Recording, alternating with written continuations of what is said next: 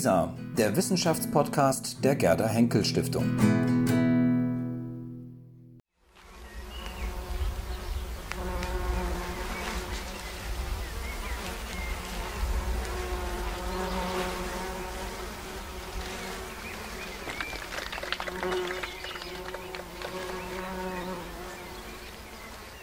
Ich glaube, jetzt sind Sie dran.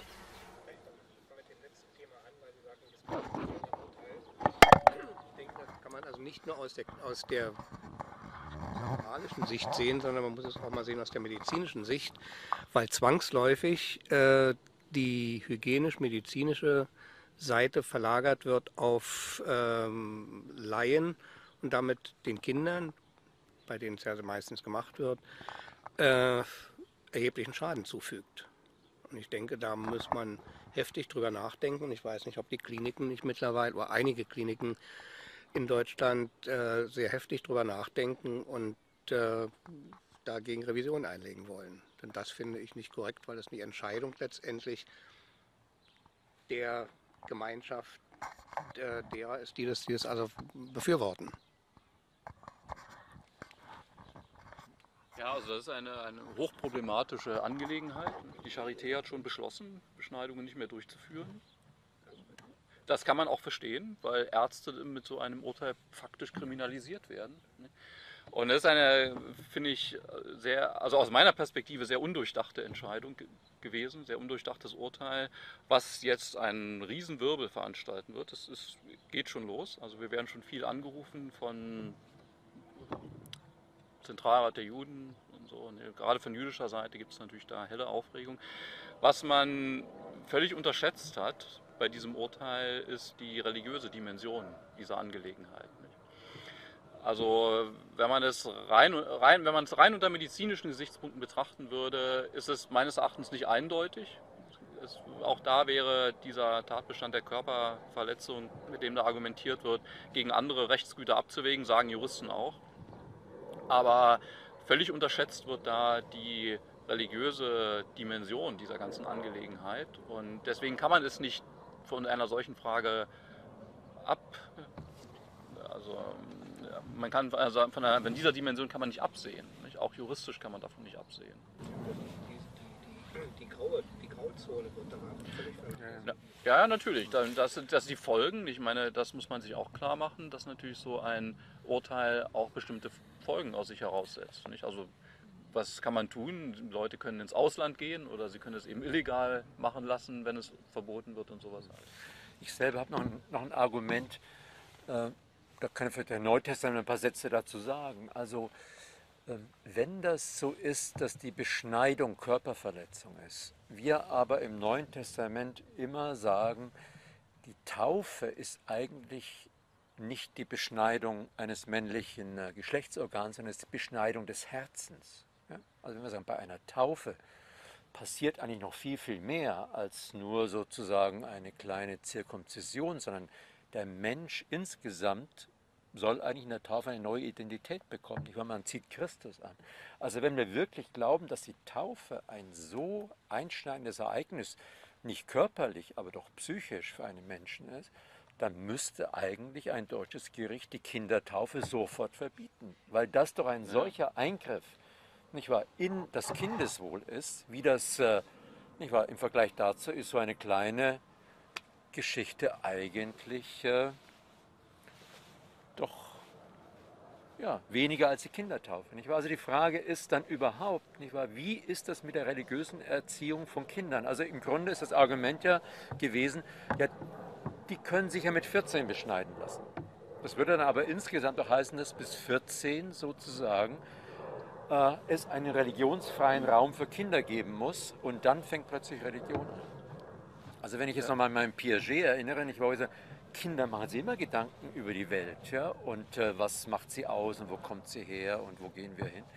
Und dann zu sagen, naja, aber entscheiden tut man sich mit 14, bedeutet auch das Religiöse sozusagen in, in einen Sonderraum zu, nicht wahr, zu verschieben. Und man sagt also, als ob sozusagen der Einfluss, den die Ökonomie ausübt, ja, der, der Einfluss, den die Familie ausübt, nicht genauso schädlich sein kann. Ja, ich meine, das ist ja ein Rechtsgut, was auf jeden Fall dagegen steht, nämlich dasjenige der Erziehungsbefugnis und der Erziehungspflicht. Der, die, die, Eltern müssen permanent Entscheidungen für ihre Kinder treffen. Nicht? Und mit diesem Argument, nicht, dass es also die Erziehungsbefugnisse der Eltern überschreiten würde, müsste man in der Tat auch die Taufe verbieten. Mhm. Die Taufe lässt sich auch nicht rückgängig machen. Mhm. Genau, man kann nicht mehr. Stimmt. Ja, ja, so ist das ja. doch. Aber bei der Taufe, bei der Beschneidung des Herzens sehe ich doch eher einen hohen Selbstinterpretationsanteil. Äh, wenn ich der Taufe eine gewisse Bedeutung beimesse, dann ist es natürlich eine Beschneidung. Wenn ich die aber dem die Bedeutung dem nicht mehr beimesse, dann ist es keine Beschneidung mehr. Ja, das Während das trifft aber bei der Beschneidung genauso zu. Man muss dem auch keine Religion. Was weggeschnitten ist, ist weggeschnitten. Ja, aber es gibt viele, viele Leute, die lassen sich beschneiden, überhaupt nicht aus religiösen Gründen. Natürlich, da gibt es natürlich medizinische Gründe, die, die, die das durchaus rechtfertigen. Ähm, mal von der Beschneidung weg, äh, rein juristisch gesehen, jede medizinische Handlung ist eine Körperverletzung die aber im Ein also ich bin Medizinerin, die ich aber im Einverständnis mit dem Patienten vornehme. Aber juristisch gesehen ist es eine Körperverletzung. Ich mache es in dem Sinne, um zu heilen, um heilsam irgendwie zu sein. Ähm, äh, das ist aber äh, natürlich bei der Beschneidung nicht der Fall. Man muss das vielleicht säuberlich trennen dass es zwar eine Körperverletzung ist, aber im Sinne eines Einverständnisses, wenn kein medizinischer Grund davor liegt. Wie gehen Sie damit um mit der Frage von Zeugen Jehovas? Wir wurden oft in der Klinik damit konfrontiert, die ja keine äh, Transfusionen gestatten. Ähm, aus bestimmten Gründen. Da ist ja die juristische Lage so, dass, wenn es Kinder sind, äh, sofort eben gerichtlich ein Antrag gestellt wird und wenn es lebensbedrohlich ist, trotzdem eine Transfusion erfolgen kann. Da ist der Einfluss der Eltern sofort ausgeschaltet. Wie sehen Sie das jetzt? Also ich denke, man muss in der Tat unterscheiden zwischen der Folge, die ein Eingriff oder in diesem Fall ein nicht erfolgender Eingriff hat. Und deswegen denke ich, kann man auch die Beschneidung nicht mit diesem Fall, den Sie beschrieben haben, also Ablehnung von Transfusion und auch nicht mit der Beschneidung von Mädchen, ja, die eine, Genitalverstümmelung ist, gleichsetzen. Nun haben die Juristen argumentiert, wir machen uns nicht zum Richter darüber, dass das eine erlaubt ist und das andere nicht. Aber man kann doch sagen, dass die Beschneidung in dem Sinne kein Eingriff ist, der bleibende Schäden, also wenn, jedenfalls, wenn es nicht schief geht, nicht gut. Aber ich meine, das ist halt äh, natürlich bei medizinischen Eingriffen immer das Risiko. Aber in, in einer in Mehrzahl der Fälle ist das ja kein Schäden hervorrufender Eingriff. Und, und das finde ich ist bei anderen Fällen äh, anders. Und deswegen würde ich es auch nicht auf dieselbe Stufe stellen wie der Ablehnung von Transfusion. Da würde ich in der Tat sagen, das würde ich äh, als Arzt auch gegen den Willen von Eltern tun. Und vor allem würde ich noch sagen, also wenn es, und es wird ja mit dem Kindeswohl argumentiert in diesem Urteil.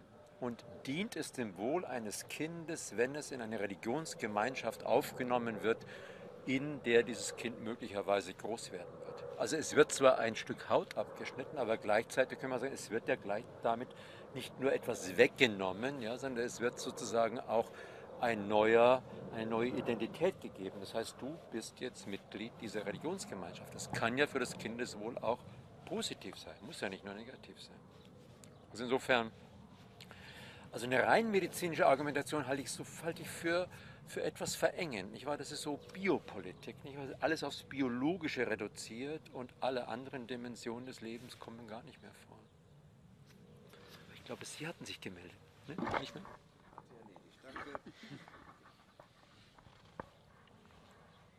Ja, dann behalte ich das ganz kurz. Ähm, zwei Fragen. Wie ist es mit der Selbstbestimmung des Kindes? Also das Kind egal ob es jetzt die Taufe und die Beschneidung des Herzens ist oder sozusagen die Beschneidung, ähm, ja, wie, wie, gehen, also wie geht man damit um? Wie kann sich dann sozusagen ein Kind aufgenommen in der Religionsgemeinschaft davon wieder, wieder lösen? Dürfen wir darüber bestimmen, zu welcher Religion es gehören soll? Das wäre eine Frage jetzt noch zu dem Themenkomplex, da wäre ich gespannt, wie Sie darauf antworten. Was mich auch interessieren würde, wäre nochmal dieser Zusammenhang zwischen Theologie, Glaube und Religion. Also inwieweit hat Theologie mit Glauben zu tun? Ähm, welches Gottesbild wird in der Theologie übermittelt? Und wahrscheinlich eine sehr persönliche Frage, glauben Theologen?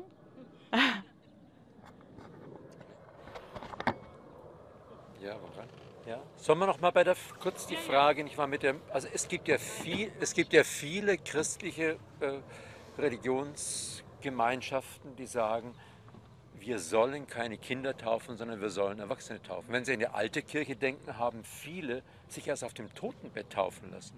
Nicht wahr? Weil sie sagten, ich, nicht wahr? es war, gab ja ein, ein, ein es gab eine große Debatte darum, ob man, wenn man getauft ist, dann noch sündigen darf und ob man dann des Heiles verlustig geht. Also ließ man sich erst auf dem Totenbett taufen, damit man ganz sicher sein konnte, dass einem da nichts passiert. Ähm, aber es gibt natürlich die baptistischen Gemeinden, die sagen, zur Taufe gehört ein eigener Bekenntnisakt. Und nachdem Kinder sich nicht bekennen können, ist die Kindertaufe eigentlich Unsinn. Also Taufe geht nur sozusagen einerseits mit, dem, mit der Zusage der Gnade Gottes plus meinem eigenen Bekenntnis.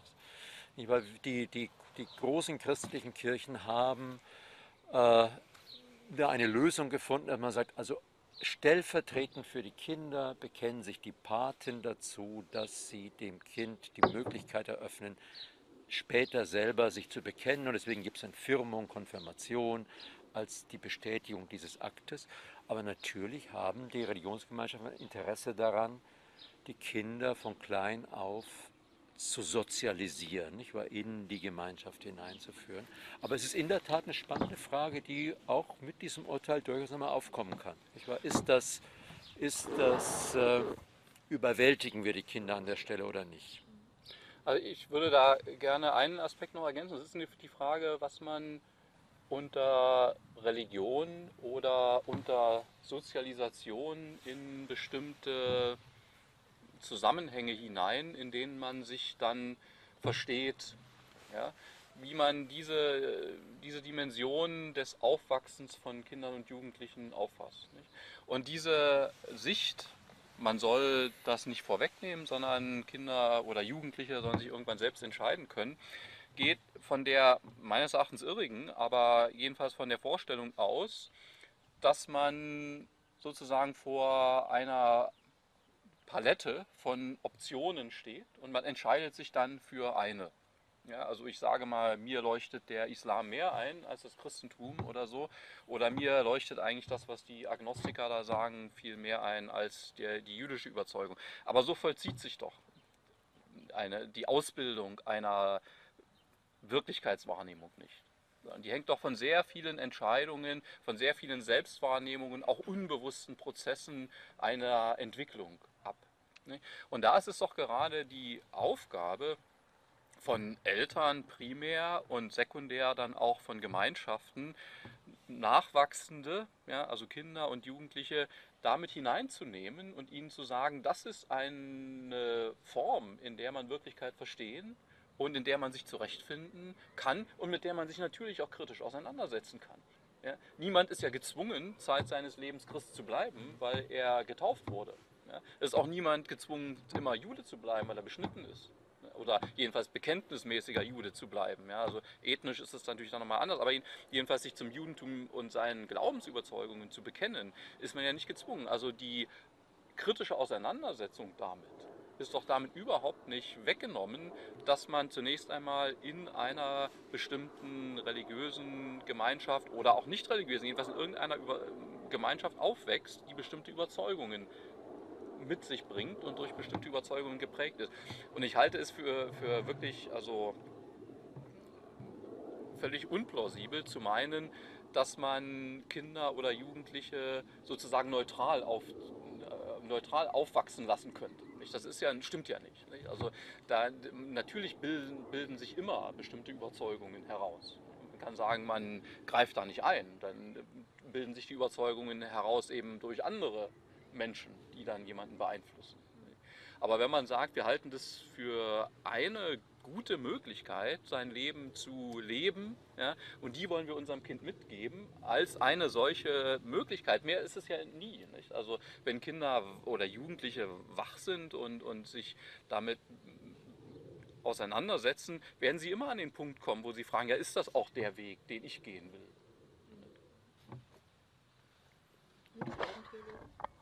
Dazu jetzt ist genau so. Aber ich glaube, Herr Amtes hatte noch zu dieser Sache. Ja, noch eine, ups, ja, noch eine Nachfrage. Ähm, verstehe ich das richtig, dass aber der muslimische Glaube da ein bisschen dominanter oder strikter ist? Also jetzt gesetzt im Fall, Sie haben keine Einigkeit bei Mutter und Vater bei verschiedenen Glaubens und der Vater beispielsweise Muslim ist, die Mutter Christin, also katholisch, evangelisch, wie auch immer ist. Ähm, dann ist es doch, wenn ich es richtig verstehe, so, dass es einfach so von muslimischem Glauben gesetzt ist, dass das Kind eines muslimischen Mannes ein Muslim werden muss. Und in solchen Konfliktfällen ist das natürlich dann ähm, ein bisschen anders zu beurteilen, doch, oder? Also der Islam ist ein großes Thema, nicht wahr? Das Haupt, also eines der großen Probleme des Islam ist natürlich auch, dass Apostasie nicht mehr erlaubt ist, nicht wahr? Das heißt also genau die Religionsfreiheit, die für uns in der westlichen Welt selbstverständlich ist, ist im Islam sozusagen ja, kriminalisiert, könnte, man es fast benennen. Ähm, aber vielleicht, nachdem wir keinen islamischen Theologen dabei haben, sollten wir vielleicht so das Gespräch über die anderen Religionsgemeinschaften, also über den Islam vielleicht eher in den Hintergrund stellen. Aber ich glaube, das ist in der Tat, ne? das sind noch viele, viele Prozesse äh, von vielen Seiten aus äh, in Gang zu bringen, nicht wahr? bis völlige Religionsfreiheit herrscht. Mhm. Ich glaube, da ist wirklich gegenwärtig ein anderes Verständnis von Religion vorherrschend. Das hängt damit zusammen, dass der Islam einfach in anderen Gesellschaftsformen sich primär etabliert hat als in unseren.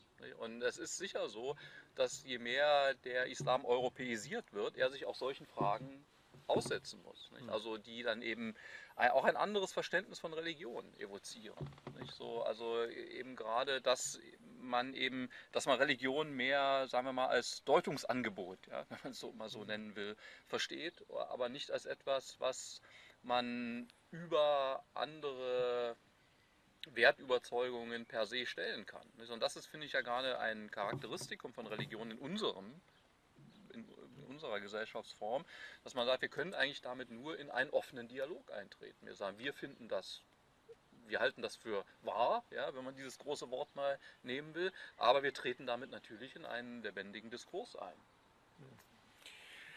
So, jetzt die Frage, glauben Theologen? Oder haben Sie noch... Ich hatte noch mal ja, bitte. Taufe ist Beschneidung der Seele.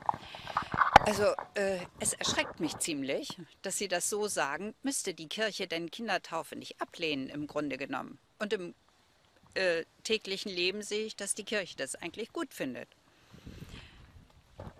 Ich verstehe es nicht so ganz. Ist es, sehen Sie das wirklich so, dass es Beschneidung der Seele ist? Im Neuen Testament heißt es Beschneidung des Herzens. Das ist ein Beschneidung des Herzens. Ja, das ist, das ist ein Terminus, den wir, den wir verwenden. Aber ich meine, Jens Schröter hatte zu Recht darauf hingewiesen, das nimmt ja niemandem das Recht, sich äh, von der Tradition, in die jemand als Kind eingeführt worden ist, sich davon wieder abzuwenden. Aber was wären denn die Eltern für Eltern, die nicht davon überzeugt wären, äh, dass, dass die Lebensform, die sie selber auch für sich gewählt haben, eine ist, die sie an ihre Kinder gerne weitergeben möchten? Ich war, Tradition, Tradition ist ja nicht etwas, was von alleine funktioniert, sondern man muss ja eine Fackel weitergeben. Man muss ja sagen, das, das ist mir wichtig. Und das mein Kind zu erzählen und es ihm, es ihm mitzuteilen, ist dann auch in bestimmte, in bestimmte soziale Kontexte einzuführen, wo ich meine, es geht ihm gut. Also ich finde es immer interessant, dass äh, zum Beispiel hier in Berlin die evangelischen Schulen boomen. Nicht wahr? Alle wollen ihre Kinder evangelische Schulen tun. Ja, eben ne, auch deswegen, weil sie sagen, das ist, ein, das ist ein sozialer Kontext, wovon ich hoffe, dass mein Kind davon profitieren kann. So, und äh, also insofern äh, würde ich auch mit Jens Schröder übereinstimmen. Also diese merkwürdige Distanz dann, ja, ich will mein Kind aber gar nicht beeinflussen, ist ja deswegen illusionär, weil es wird dann eben von woanders her beeinflusst. Also ich, ich kann im Grunde nur zwischen verschiedenen Einflüssen wählen, beziehungsweise gucken, dass mein Einfluss nicht völlig untergeht. Insofern, äh, also ich habe schon viel Verständnis für die für Baptisten, die sagen, die Erwachsenentaufe ist, äh, hat sehr viel für sich. Auf der anderen Seite ähm, würde ich sagen, es gibt auch einige gute Gründe für die Praxis, die die großen Kirchen haben. Ja, ich habe nur eine ähm, sozusagen auch kleine Bemerkung sozusagen zu dieser, ähm, ich höre da so ein bisschen raus, dass es ja irgendwie ein sehr martialisches Bild ist und dass ja offensichtlich der Seele des Kindes dann irgendwas abgeschnitten wird oder so, wie halt eben auch bei der Beschneidung äh, im klassischen Sinne sozusagen etwas abgeschnitten wird. Also man muss, glaube ich, und äh, Herr Schröder, Sie können mich dann gerne ergänzen oder verbessern, weil ich das schief darstelle, man muss ein bisschen sehen, ähm, in welchem Kontext sozusagen dieses Bild gebraucht wird. Also es geht um einen ähm, äh, sozusagen um einen theologischen Streit innerhalb des Christentums, ähm, in dem ähm, Paulus sich in dem Fall ähm, einbringt, ähm, wo sozusagen darüber diskutiert wird, ob man, um Christ zu sein, erst ähm, Jude werden muss und dementsprechend erst beschnitten sein muss. Also ob das Christentum eine Untergruppe sozusagen des Judentums ist und Paulus ist derjenige, der ganz vehement sagt, nein, das ist nicht so. Anstelle der jüdischen Beschneidung haben wir eben die Taufe. Also es geht sozusagen um die Zugangsberechtigung zum Christentum ähm, oder eben zum Judentum. Und in dieser, in dieser Diskussion stellt er eben sozusagen diese Analogie her, dass eben die Taufe dann dementsprechend nicht nur ein äußerliches, irgendwie geartetes Zeichen ist, sondern eben eine ja, eben Beschneidung des Herzens sozusagen analog. Das, also ich hörte so ein bisschen ihre... Genau.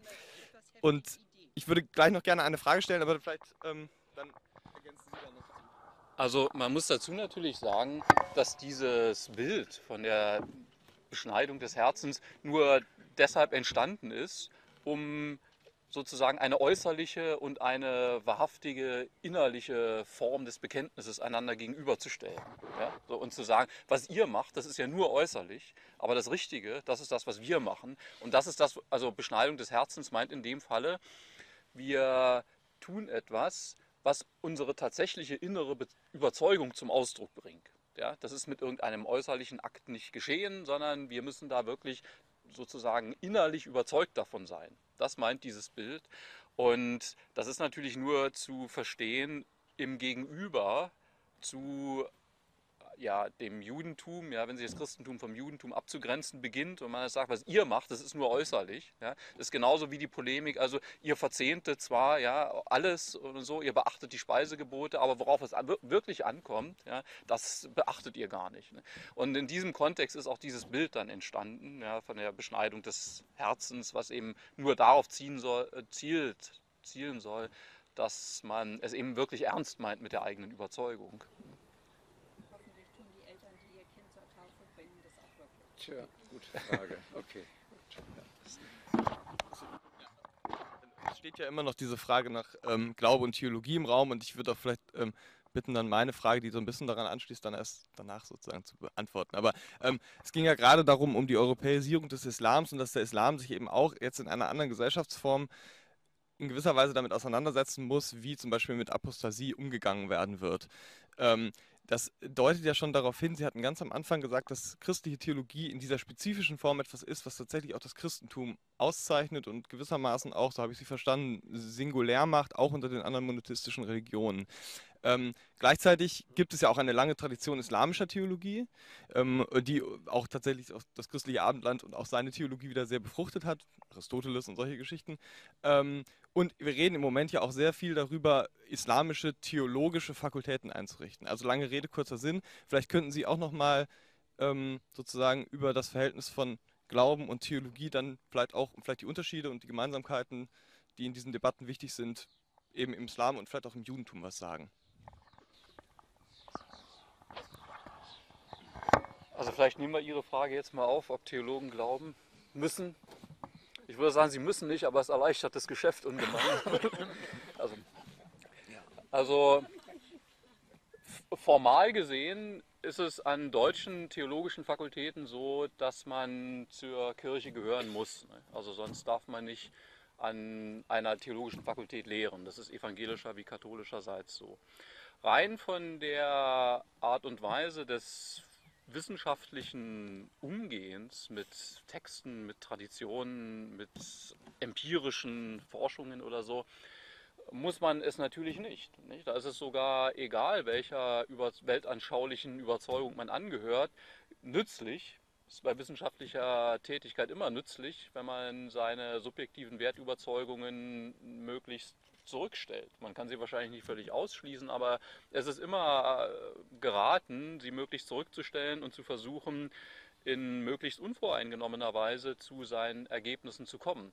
Dass das an den theologischen Fakultäten de facto so ist, dass man einer Kirche eben der evangelischen oder katholischen angehören muss, hat einfach darin seinen Grund, dass wir den Nachwuchs für die Landeskirchen und für die Schulen ausbilden. Also dass wir eben die Pfarrer und Pfarrerinnen und die Lehrer und Lehrerinnen ausbilden und da die Kirchen sagen, das wollen wir nur von Leuten tun lassen, die auch selbst diese Überzeugungen teilen. Das hat nur darin seinen Grund.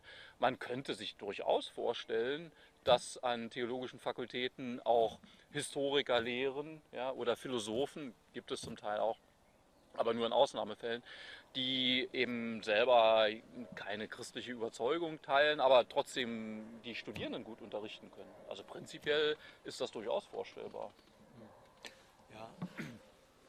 Also ich, äh, ich erkläre meinen, meinen Studierenden immer äh, den Sinn des Theologiestudiums damit, dass ich sage, wenn ihr später in einer Gemeinde als Pfarrerin oder als Pfarrer arbeiten wollt, dann müsst ihr eine überindividuelle Identität erworben haben damit meine ich, wenn man fünf Jahre lang Theologie, Theologie studiert, dann hat man so viele verschiedene Frömmigkeitsformen kennengelernt.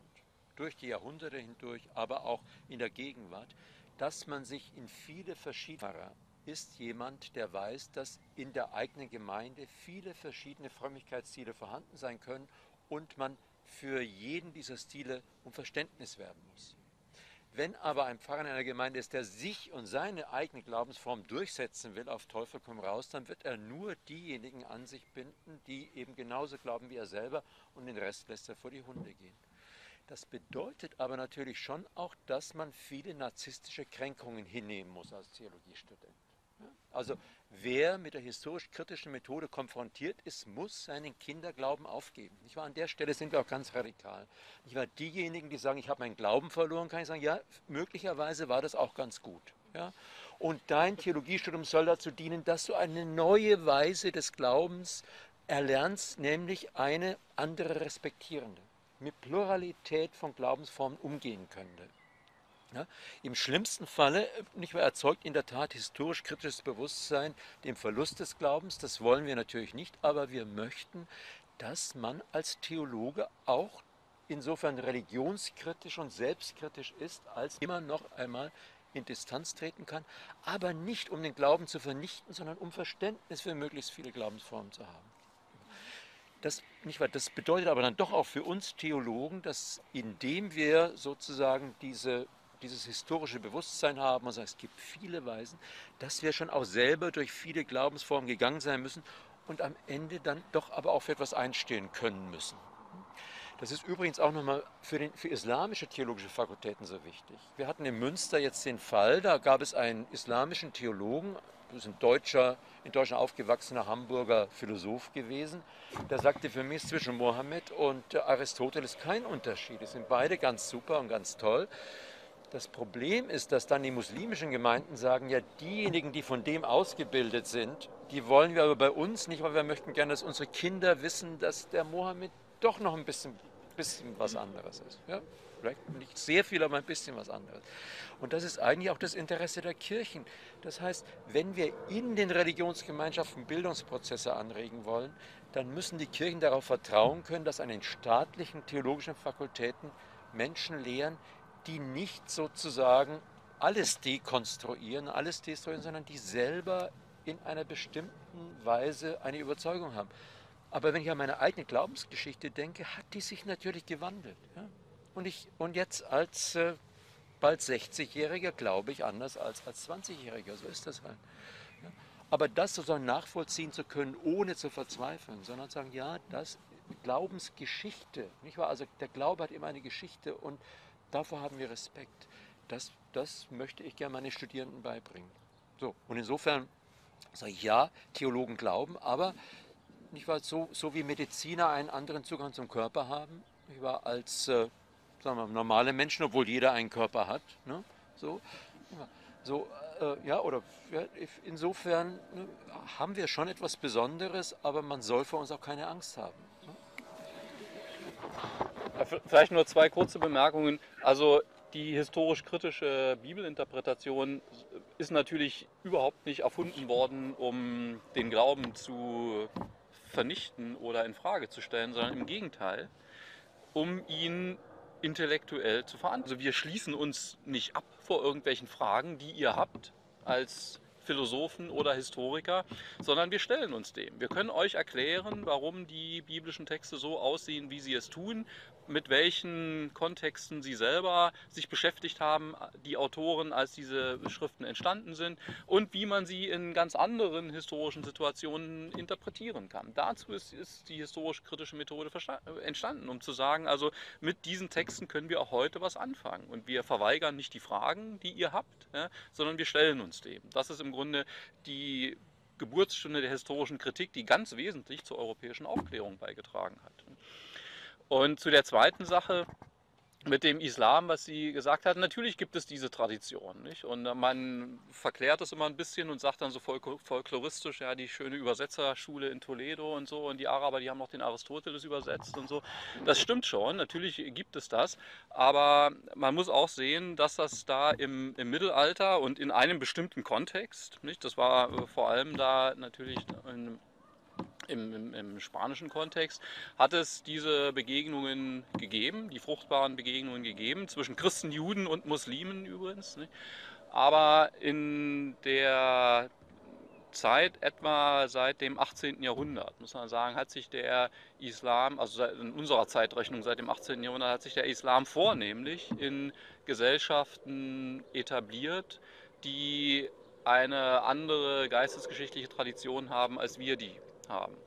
Und von daher kann man natürlich bestimmte Wurzeln auch des Abendlandes seit dem Spätmittelalter oder seit dem Hochmittelalter, kann man schon sagen, aufspüren, die auch mit der islamischen Tradition zu tun haben. Aber wenn wir heute von der faktischen Situation des Christentums und des Islams und des Judentums ausgehen, müssen wir sagen, dass der Islam nicht in dieser Art und Weise eine aufgeklärte und historisch kritische Umgangsweise mit seinen eigenen Traditionen ausgebildet hat. Ja, das kann man wirklich sagen. Also ich habe das vielfach erlebt und die Leute, die das tun auf islamischer Seite, sind immer absolute Außenseiter. Der offizielle Islam, soweit man das so, so nennen kann, man kann schon sagen, in, in, weiten Kreisen des Islam wird eine historisch-kritische Koraninterpretation dezidiert abgelehnt. Und das richtet sich viel weniger gegen uns als gegen die Leute von ihnen selbst, die sowas tun.